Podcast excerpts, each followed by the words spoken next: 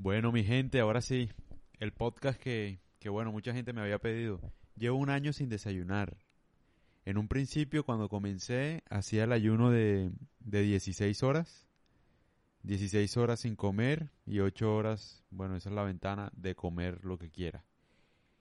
Ese lo hice, empecé así, digamos. Me costó al principio, yo creo que por ahí los primeros cuatro días me costó bastante. Hoy en día, eso hace poco, hace que como dos semanas, tres semanas tal vez, empecé a hacer otro, porque estuve leyendo que bueno, había una relación entre un ayuno de 18 o 20 horas y una mejora de la visión. No sé, pero me pareció que la explicación era bastante sensata, la vi en el canal del Dr. Berg. Ese, ese man es muy capo para mí, yo he entendido muchas cosas ahí con él. Entonces, ese lo estoy probando, digamos. O sea, porque bueno, yo ya hacía ayuno, entonces hacerlo un poquito más no, no es difícil para mí. Quiero ver si se puede mejorar o no, pero para hacerlo obviamente tendría que bajar. No es solamente el ayuno de 20 horas, 18, 20 horas, sino bajarle a los carbohidratos bastante. Y no lo he podido cumplir así como al pie de la letra como para ver los beneficios, pero bueno, ese es otro podcast que veré si resulta o no, porque yo soy miope, yo no veo bien de lejos, entonces ajá, quiero mejorar la visión. Pero bueno, vamos a hablar un poco qué tal ha sido mi experiencia sin desayunar un año, etcétera. Bueno, primero que todo, yo sí puedo decir abiertamente, yo no soy médico ni nada por el estilo, no necesito serlo tampoco. Yo trato de no poner mi salud ni las cosas importantes en manos de nadie. Aparte, pues mía, obviamente, porque yo me apodero de eso. O sea, ¿cómo uno le va a poner la salud en manos de, de un médico? El médico no debería tener la responsabilidad de tu salud. Debería ser en caso tal de una emergencia, de un caso extremo, aislado, que uno no pueda controlar, un tipo de enfermedad, bueno, que le puede pasar a todo el mundo, etcétera, que uno no pueda ayudarse, pero generalmente uno debería encargarse de su salud. Porque de hecho pasa en Colombia, ¿no? Le echan la culpa al médico de que se está muriendo la gente por coronavirus, o sea, que tiene que ver el médico? Los mandan a matar solamente por ¿qué tiene que ver el médico? La culpa es tuya. Hay que hacerse uno cargo de eso, o sea, la salud no puede caer en manos de médicos. Porque la gente dice, no, pero deja hablar a los médicos porque ellos son los que saben y tal. Eh, no, fíjate que no. Yo puedo saber más que un médico. Y no porque yo haya estudiado o no, lo que sea. Lo que pasa es que yo veo los mejores médicos del mundo, no sé. O sea, me gusta leer información y tal. Puede que no sepa lo que sabe un médico, pero entiendo cositas y lo que me parece a mí y los pruebo y tal y lo que veo sensato para mí lo puedo analizar. En otra época, antes de Internet, yo sí dependía del médico completamente porque el médico estudiaba y no había acceso a su información. Pero uno hoy en día puede entender cualquier cosa que te explique un médico. Y de hecho, los médicos son importantes porque yo aprendo de, los médicos, obviamente. Solo que, ajá, entre los médicos, pues hay mucho médico malo también. O sea, todo hay que decirlo. Hay muchos médicos malos y todo el mundo está enfermo hoy en día, todo el mundo es hipertenso. Tengo amigos hipertensos con 23 años. Todo el mundo es hipertenso, diabético. La solución que dan es puras pastillas, o sea, los, los médicos, siendo honestos, o sea, sin demeritar su profesión ni nada, porque como bien lo he dicho, yo aprendo de los médicos. Todo lo que yo sé lo he visto de algún médico, que sabe demasiado. Solo que con el internet pues uno ya puede ver los mejores médicos del mundo, o sea, están al alcance de la mano de cualquiera. Entonces uno ve que también hay médicos mediocres, o sea, me acuerdo que a mi hermana le decían que no ayunara, que porque el desayuno era la comida más importante del, día, pues yo, la, yo le dije que, bueno, que no le hiciera caso porque obviamente, marica, yo investigué bastante, o sea, no me dicen ninguna razón que sea cierta. El desayuno es la comida más importante del día, joa, ¿cómo te explico, mi amor? Eh, desayunamos hasta hace poco, nunca habíamos desayunado en la historia. ¿Tú qué piensas? Que qué? Imagínate un primitivo por allá y qué? con los huevitos y el sartén. Mi amor, tocaba cazar. O sea, y, tocaba cazar y comer cuando había comida. O sea, no todo el tiempo había comida, no había nevera, no había cocina, no había casa. O sea, ¿qué piensas tú que uno se la pasaba comiendo todo el día? No. Entonces, históricamente, el desayuno no existía. Entonces ahí ya empezamos mal. empezamos mal. Porque hace dos, diez mil años la gente sobrevivía sin desayuno. Entonces la comida más importante te diría que no. No es la más importante. Porque como van 10.000 años de gente viviendo aquí, lograron vivir sin desayuno, mi amor. No habían huevitos, no había así tan sabroso que es uno levantarse y los huevitos y la panadería y el pan, no había nada, muñeca. Tocaba era cazar. Y hablo así es porque me asaro porque la vieja la vieja es doctora. Entonces, bueno, no sé, uno hablando solo como que mejor dicho, se, mete en el cuento, pero sí, para que vean que es cierto. Entonces la vieja le dijo a mi hermana, no, tú no, no hagas el ayuno porque eso hace daño, la comida es más importante el desayuno, que no sé qué, que para empezar el día no me dan una razón de verdad. No me dan una razón. Si no me dan una explicación, ¿yo qué hago? Yo voy y busco el médico en internet, busco los mejores médicos del mundo, comparo todas las opiniones y me, me llevo mi propia opinión de lo que pasa. Pero, eche, no me dice ninguna razón, bueno, ¿y por qué es la comida más importante del día? No, que para que empiece con energía y tal. ¿Y tú qué piensas que mi cuerpo qué? O sea, la gente, mejor dicho, mi cuerpo no tiene energía, no guarda energía. O sea, tú que estudiaste medicina sabes que el cuerpo guarda energía. Guarda energía. Que después usa. O sea, primero usa la insulina, tal que la insulina prácticamente coge toda la energía, la guarda y después la utiliza con la, la hormona, si no estoy mal, glucagón se llama. Después la usa. Entonces, quiero decirte que así no hayas comido, el cuerpo tiene energía, la almacena. Así que no necesitas ni siquiera el desayuno. Tú puedes durar, mejor dicho, varios días sin comer. El cuerpo está listo para eso, porque evolutivamente creció para eso, porque no había comida. Entonces, ¿qué explicación me suena mal? ¿El desayuno es más importante o la que yo estoy viendo históricamente de hace 10.000 años? Que no había desayuno. Y si le pones un poquito de lógica, te das cuenta. Entonces, ¿de qué me estás hablando? Me pasa que, claro, imagínate, le decía, no, no hagas desayuno porque, bueno, la comida es más importante. Y también le dijo, mejor tómate, tómate estas inyecciones que te sirven para para que no sientas hambre y, y lo único malo es que te das mareo. Óyeme, ¿ah? El ayuno es malo, pero las inyecciones sí son buenas, ¿ah? Dime tú, ¿qué clase de burrada es esa, marica? El ayuno es natural, un proceso natural evolutivo. Así ha sido siempre. O sea, y, ni siquiera se trata de desayunar o no, sino no comer tanto. Ese es el objetivo, porque antes no había tanta comida. Ya. Y hoy hay mucha comida. Cuando hay abundancia de comida, generalmente uno se vuelve adicto a la comida y sufre problemas de obesidad, de azúcar, diabetes, etcétera. Antes no habían esos problemas precisamente porque no había tanta comida, tocaba cazar, tocaba buscarla, tocaba protegerse, que no llegara un león por ahí y se lo comiera uno, ¿no? Entonces, no, pero la inyección sí, súper bien, ¿no? Que a vómito, que no sé qué, qué, clase de porquería estás ofreciendo, o sea, marica. Está bien que digas que el ayuno no sirve o lo que quieras. Si me lo argumentas bien, yo te lo valgo, yo te digo, hey, tienes razón. Pero dices que no sirve y ofreces unas inyecciones que para no sentir hambre. ¿Qué es eso, marica? ¿Ah? ¿Qué clase de porquería estás ofreciendo? Obviamente yo entiendo, ¿no? Ella gana su comisión y es verdad, o sea, ¿cómo hacemos? El punto es que los médicos evolucionaron a tal punto que, bueno, no saben qué es lo que pasa, pero saben ahí la solución que es una pastilla y tal. Pero no te dan una solución definitiva, como una forma de ayudar, como qué uno puede hacer, todo es externo, o sea, y yo estoy seguro que uno puede hacer muchas cosas para evitar muchas enfermedades. Obviamente no todas, hay cirugías, hay cosas que uno depende de un médico. Y como te digo, los médicos son, son mejor dicho, una profesión increíble. Yo aprendo de los médicos. El tema es que, ajá, como todo en la vida, hay médicos buenos, hay médicos malos. Y con el internet, pues tengo acceso a los mejores médicos del mundo, o sea. Y contradicen lo que un médico mediocre dice. Porque otra vez volvemos al mismo punto.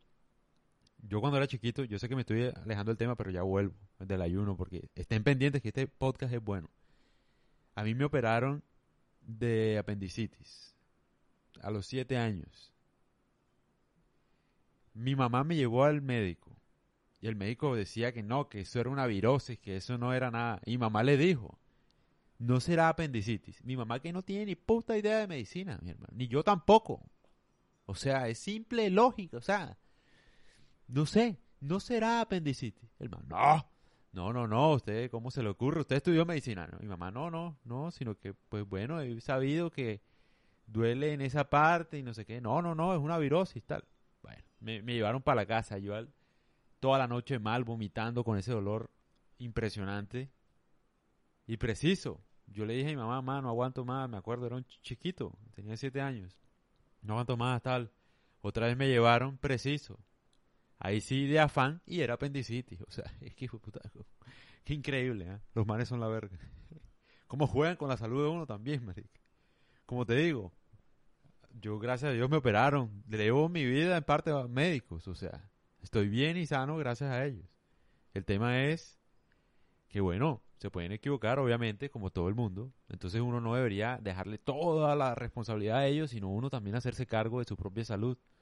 En la medida que pueda. Buscar uno su propia información, leer, hablar de tú a tú con un médico estaría bien, entender lo que él le dice, pedir explicaciones, por ejemplo, de qué es lo que uno tiene. También. No solamente la solución, quiero que me expliques para yo entender si esa es la mejor solución que yo puedo tomar. Es así. Entonces, bueno, ahora sí, el ayuno. Volvamos. El ayuno es así. Yo empecé hace un año. No, no, no desayuno.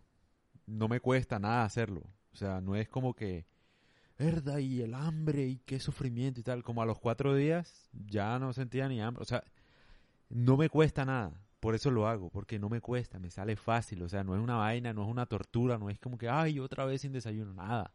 No siento nada. O sea, puedo durar, mejor dicho, todo un día sin comer. Sin ningún esfuerzo, de verdad. Entonces yo sé, obviamente, los beneficios, obviamente, los, he vivido. ¿Por qué lo hago? Yo soy flaco. Entonces la gente dice, no, pero ¿cómo vas a hacer ayuno tú? Te vas a desaparecer. Tal. Llevo un año, peso más o menos lo mismo. O sea, antes pesaba como 70 kilos, peso menos ahora, peso 3 kilos menos. Pero es diferente porque antes pesaba 70 kilos y era igual de flaco, o sea, pésimo, era gordo, tenía barriga, o sea, mal. Ahora peso 3 kilos menos, pero es que llevo un año sin comer, o sea, no, no, no varió mucho mi peso, nada. Sigo lo mismo, solo que ahora tengo más músculo, digo yo. Los beneficios son muchos, tengo mucha más concentración, muchísima más, o sea, la gente que lo hace de pronto tendrá los mismos efectos, no sé, pero a mí me pasa es que mi mente está mucho más tranquila, mucho más rápida, todo. O sea, apenas desde que me despierto incluso.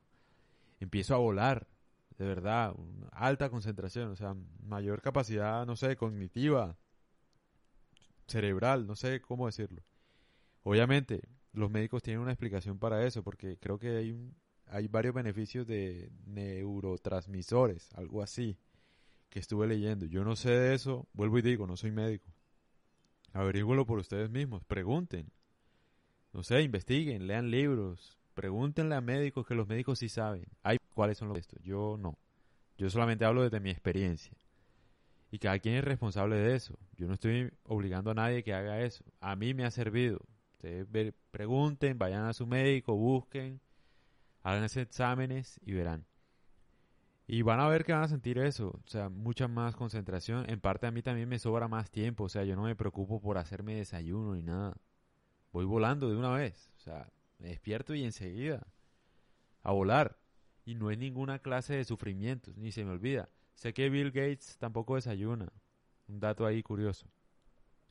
Y pues sí, otra cosa, bajé de grasa, toda la grasa que tenía. Sí, era flaco, pero tenía grasa, era gordito con grasa. Me siento mejor, más ágil, menos cansancio, no ando tan cansado todo el tiempo. Duermo mejor. Em, pues sí, ¿qué más puedo decir? Lo que entiendo del ayuno es lo siguiente. Cuando uno come, uno produce insulina, glucosa. La insulina es como que lo que produce el cuerpo para guardar todo lo que uno consume, entonces para convertirlo en energía una vez uno come, después de cuatro horas, el cuerpo va bajando la insulina, más o menos. Que el pico, o sea, se sube cuando uno come carbohidratos, pero va bajando después de cuatro horas que uno come. Cuando baja totalmente es que empieza a usarse el glucagón, se llama eso. El glucagón, ¿qué es lo que hace? Lo que hace es que empieza a usar la energía que te comiste. Después de cuatro horas, cuatro a seis horas, empieza a usar la energía que te comiste. Entonces, ¿qué pasa? Si tú constantemente estás comiendo cada, no sé, cuántas veces comes al día, cada, mejor dicho, seis veces al día, comes tú. La insulina nunca va a bajar y el glucagón nunca va a usar la energía que te estás comiendo. Entonces, imposible que adelgaces así. Imposible. Si todo el tiempo estás produciendo insulina, eso lo saben los médicos, no yo. Si tu cuerpo está produciendo insulina cada vez que comes, cada vez que el cuerpo produzca insulina, nunca vas a bajar de peso, porque el cuerpo nunca va a usar la energía que tiene. Entonces todo el tiempo recibe, recibe, recibe, almacena, almacena, almacena y no gasta. Para que gaste tienes que dejarle al cuerpo que baje la insulina. Y eso pasa a 6 horas mínimo sin comer. Empieza a bajar la insulina y empieza a usar el glucagón, que es ahí sí cuando la usa, la energía que almacena. O sea, de cuenta, la insulina coge todo, la almacena en un glucagón y, el glucagón lo usa como energía cuando vas a correr, etcétera. Pero ¿cómo vas a usarlo si todo el tiempo estás comiendo, papi? ¿Ah? Imposible. Lo saben los médicos, todo el mundo. Uno no adelgaza. Nunca vas a adelgazar si comes todo el tiempo y todo el tiempo estás con la insulina arriba. Otra cosa, cuando la insulina se sube, tienes más hambre y vas a comer más. Es decir, entre más comas, más hambre vas a tener. Curioso, ¿no? Pero es así. La insulina es como una respuesta una respuesta y da, y da hambre. Hay varios estudios con ratones que les inyectaron insulina y cada vez que les inyectaban insulina producían, tenían mucha más hambre. ¿Qué pasa? ¿Por qué digo yo que a mí no me cuesta hacer el ayuno? Por lo siguiente. Hay una hormona que se llama grelina, si no estoy mal. Esa hormona es como, haz de cuenta, una alarma, un horario que tiene el cuerpo, que te dice a qué horas debes comer, porque se acostumbra. Entonces, es como un despertador. Cada vez que tú comas a una hora, te va a dar hambre. Así funciona esa hormona. Es la que controla en cierta medida el hambre. Esa hormona llamada grelina. ¿Qué pasa? El cuerpo se acostumbra supremamente rápido. Te lo digo yo desde mi experiencia. Desde mi experiencia. Yo puedo durar un día sin comer, de verdad. Sin sentir hambre. Una vaina, uno dice, estás loco, estás hablando tal, estás hablando paja. Compruébenlo. Hagan una semana de ayuno y verán que al principio es duro y tal, pero ya después ya, o sea, no va a costar nada no desayunar. Obviamente háganlo bajo las medidas, seguimientos de los médicos. Primero hablen con un médico y miren a ver si pueden hacerlo, porque puede que sean diabéticos, puede que, mejor dicho, tengan enfermedades, qué sé yo. La gente no se revisa su salud, por ejemplo. Entonces revisen su salud, miren a ver qué tal, qué tan viable es, y antes de hacerlo, es mejor empezar con, el, con ketosis, con la dieta keto, que es mucho más fácil de hacerlo después de la dieta keto. Pero en fin, volvamos a, a lo que es. Esa grelina, digamos que es el horario, y como todo, el cuerpo se acostumbra. Entonces, si tú lo acostumbras a comer cada 16 horas, lo que sea, no importa si es desayuno. Tú, es que, por ejemplo, puede que yo no desayune, pero si, si hago un ayuno de 16 horas en ocho horas yo puedo desayunar, almorzar y comer. Si quiero. Solo que no lo hago porque ya uno se llena, o sea, tampoco es que... Pero uno come bastante, eso sí. Pero en fin, la grelina simplemente es algo que se puede... O sea, el cuerpo funciona perfecto. Tú duras 18 horas sin comer. El cuerpo en cuatro días no siente hambre en 18 horas y empieza a sentir hambre a la hora 18 cuando comes. Esa hormona regula eso. Regula el hambre. Ahora, hay otra hormona que se llama la leptina. No sé si es hormona o no, pero bueno, se llama leptina. Y pasa lo siguiente. Leptina es la, la que se encarga de la saciedad. Cuando hay insulina alta, esa, esa insulina alta de tanto comer, hay una relación con la leptina. Y es que entre más insulina, al parecer, se sube la leptina. Y hay un vínculo en el, en el que se vincula la obesidad con la leptina. ¿Por qué lo digo? Porque la leptina lo que hace es regula la saciedad. Te hace sentir lleno. Pero como tú todo el tiempo estás produciendo insulina, la insulina te produce hambre. Es decir, entre más comes, más hambre vas a tener. Y la leptina no va a regular bien la saciedad. O sea, puede que te comas, mejor dicho, una vaca entera y sigas teniendo hambre. Porque tienes problemas con esa hormona llamada leptina, que no está controlada. Entonces, ¿cómo haces para que la leptina, es decir, para que sientas saciedad cuando vas a comer? Sencillo. Tú vas a sentirte más satisfecho si tienes la, insulina baja. ¿Cómo bajas la insulina? Con el ayuno intermitente. Dándole mínimo 16 horas para que la insulina reciba su pico alto, demore 6 horas en bajar Y después de esas seis horas, empieza a usar esa energía que acabo de consumir. Entonces, dale al menos 16 horas para que el cuerpo use la energía que se come. Es la única forma no solo de adelgazar, sino de mantener el cuerpo. O sea, es que llega un punto en el que, por ejemplo, uno creería yo, por ejemplo, que yo bajé 3 kilos y entonces voy a bajar y voy a desaparecer porque anorexia y lo que sea. Y no, porque obviamente yo como todos los días. O sea, piensas tú que cómo voy a bajar si yo como bastante. O sea, yo en cuatro horas como demasiado también. Como arroz, pollo, huevo, lo que me ponga, mejor dicho. Entonces, no va, o sea, no voy a adelgazar porque sigo recibiendo energía y el cuerpo usa mi energía cada vez que como en el día. La sigue usando. Y, pues como yo la uso, no va a bajar más de lo que ya. O sea, se mantiene el peso. No es que. Obviamente, si tú estás gordo, va a llegar un momento en el que vas a bajar muchísimo. Obviamente. Porque tienes bastante energía acumulada, tienes grasa, bastante. Sin embargo, llega un punto en el que obviamente se regula todo, incluso el peso. Queda estandarizado. Entonces esa es la idea, o sea, probar. Probar el ayuno, intentarlo, mirar si los médicos lo recomiendan, si uno tiene buena salud para intentarlo. En fin, pero, pero yo creo que vale la pena. O sea, desde mi experiencia vale la pena. Ahora, hay una vaina con la ketosis y que, que sirve mucho y es, bueno, la dieta es sencilla, simula de alguna forma, o, o bueno, el objetivo de la ketosis es bajar la insulina, más o menos lo que hace el ayuno. Pero la ketosis es sencilla porque tú la mayor parte de comida lo que comes es grasa, casi nada de carbohidratos, muy bajito, mm, proteína moderada. ¿Por qué la proteína moderada si la proteína es tan buena, etcétera?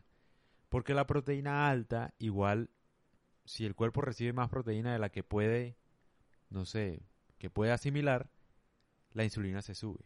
Entonces por eso toca la proteína moderada. ¿Qué hace ketosis? Que el cuerpo queme lo que consume, que uses solamente la grasa para quemarla. Lo mismo que hace el ayuno intermitente de alguna manera. ¿Qué hace eso? El, ayuno intermitente y la ketosis, el objetivo es el mismo. Que el cuerpo gaste la energía que consume. Más nada. Entonces, esa es mi experiencia. Tengo mejor atención. Eh, me rinde más el día. Me siento bien, físicamente bien. Me he hecho exámenes de sangre también. Y todo muy bien. Y hay una anécdota también chévere y es que yo puse, bueno, mi familia todos, todos hacen ayuno. Mi mamá tenía los triglicéridos una época alta y yo le dije, ma, haz esta semana ayuno firme para bajar esos triglicéridos tal. Mi mamá los bajó en cinco días, creo. Eh, el médico le iba a recomendar unas pastillas para bajar los triglicéridos. Pero bueno, ella se tomó la sangre otra vez y tenía los triglicéridos bajos, normales, pues. Y el médico le dijo que cómo había hecho. Entonces mi mamá le dijo que había hecho un ayuno, que tal, que el hijo le había recomendado y tal. Y el médico, que es cardiólogo, dijo, ve, muy interesante, o sea, si a usted le ha ido bien, voy a investigar sobre eso, a ver qué beneficios trae, etcétera. Entonces, es para que vean que, que bueno, eh, en sí es algo bueno, es algo bueno, pero no confíen en mí, o sea, porque, bueno, es mi experiencia, puede que a la gente le vaya mal también, o sea, yo tampoco es que me la sepa todas, o sea, deben hablarlo con su médico, hacerse exámenes. Yo me he hecho exámenes de sangre eh, todo el tiempo, cada seis meses, para mirar cómo estoy y tal. Y sigo bien, normal. Eh, el azúcar normal, controlada, todo, todo, todo súper bien. Gracias a Dios. Entonces, pues sí, pero ir probando, o sea, irse revisando, ir mirar si le funciona a uno, si es una dieta que uno le puede servir, si no le puede servir, no pasa nada, uno también puede desayunar, o sea, esa es otra cosa que quiero decir yo he desayunado también. O sea, yo llevo un año sin desayunar, literal, porque no desayuno normalmente, pero de vez en cuando he desayunado. O sea, no sé cuándo, pero por ejemplo, no, que comamos, no sé, arepa huevo, o no sé, cualquier cosa. Yo un domingo, entonces yo digo, sí, claro, de una, tal, sin ningún problema, tampoco es que no pueda desayunar. O sea, yo puedo comer cuando quiera, literal no me da hambre, esa es la ventaja. Y ya, pero sí me siento mejor, tengo un cuerpo un poco más, ¿cómo decirlo?, rayado físicamente, porque yo, yo en sí soy flaco y la gente dice, no, tú deberías comer más porque te ves muy flaco y tal. yo sé, yo debería subir un poco más de peso y tal, pero la vaina es que el beneficio mentalmente es tan grande que y de salud, que mejor dicho, yo por eso no, yo sigo con mi ayuno al menos por ahora. Otro beneficio es, se ha demostrado en una comunidad en Japón, creo, no me acuerdo, ah, no me acuerdo dónde, en qué parte de Japón, una isla chiquita, que es, digamos, una población que envejece muy bien, que llegan a más de los 100 años, creo. Entonces se ha comprobado que, bueno, el ayuno también sirve para el envejecimiento anti-envejecimiento es. Digamos porque sencillamente lo que hace el ayuno, a veces, sobre todo los ayunos largos, que yo no he, no he experimentado, yo el más largo que he hecho es de un día, creo. Pero los ayunos largos, por ejemplo, deben ser controlados y tal. en los ayunos largos lo que pasa es lo siguiente. El cuerpo, al no recibir comida, lo que hace es que elimina las células dañadas del cuerpo, del mismo cuerpo. Y empieza a generar otras nuevas cuando haces un ayuno largo. Entonces leí en algún lado que era recomendable hacer un ayuno largo de 48 horas al menos dos veces al año, como para limpiar todas las células malas que uno tenga en el cuerpo.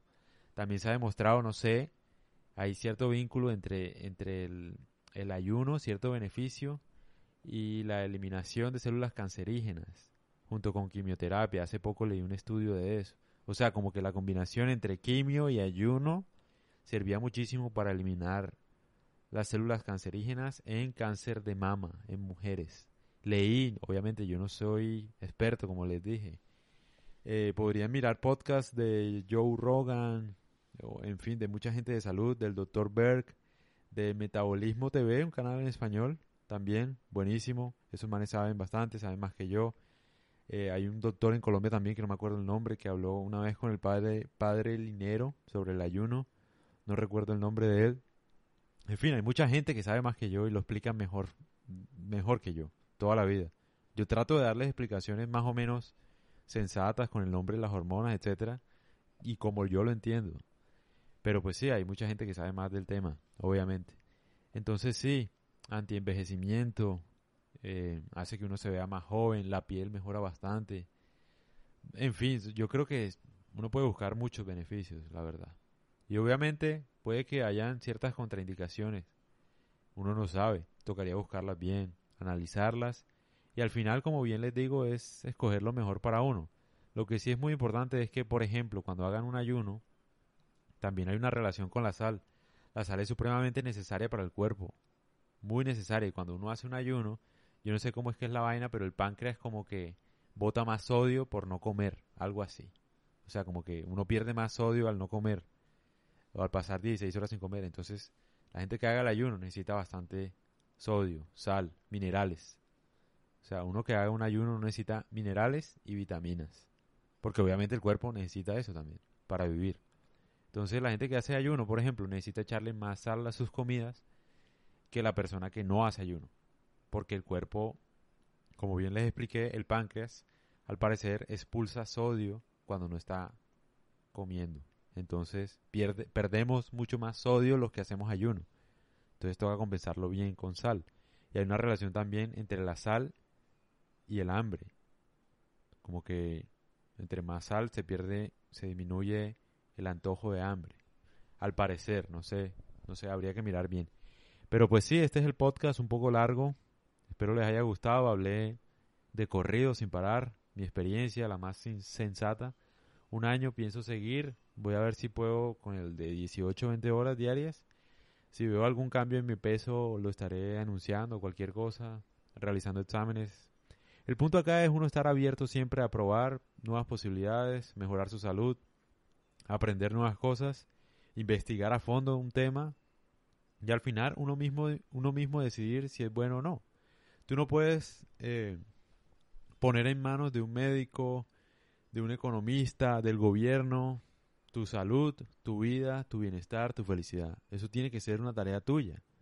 Obviamente, puedes aprender de ellos, de la gente y tal, pero al final tú mismo tienes que decidir si es conveniente para ti o no, informándote bien, haciendo las cosas bien, consultando a tus médicos de preferencia, investigando por ti mismo, aparte, haciendo preguntas, etcétera. Entonces, pues sí. Espero les haya gustado este podcast y por favor recomiéndenme todo bien. Un saludo, que pasen una cuarentena bueno, bien, que sigan mejorando las cosas, la economía y todo, y, y para adelante. Un abrazo.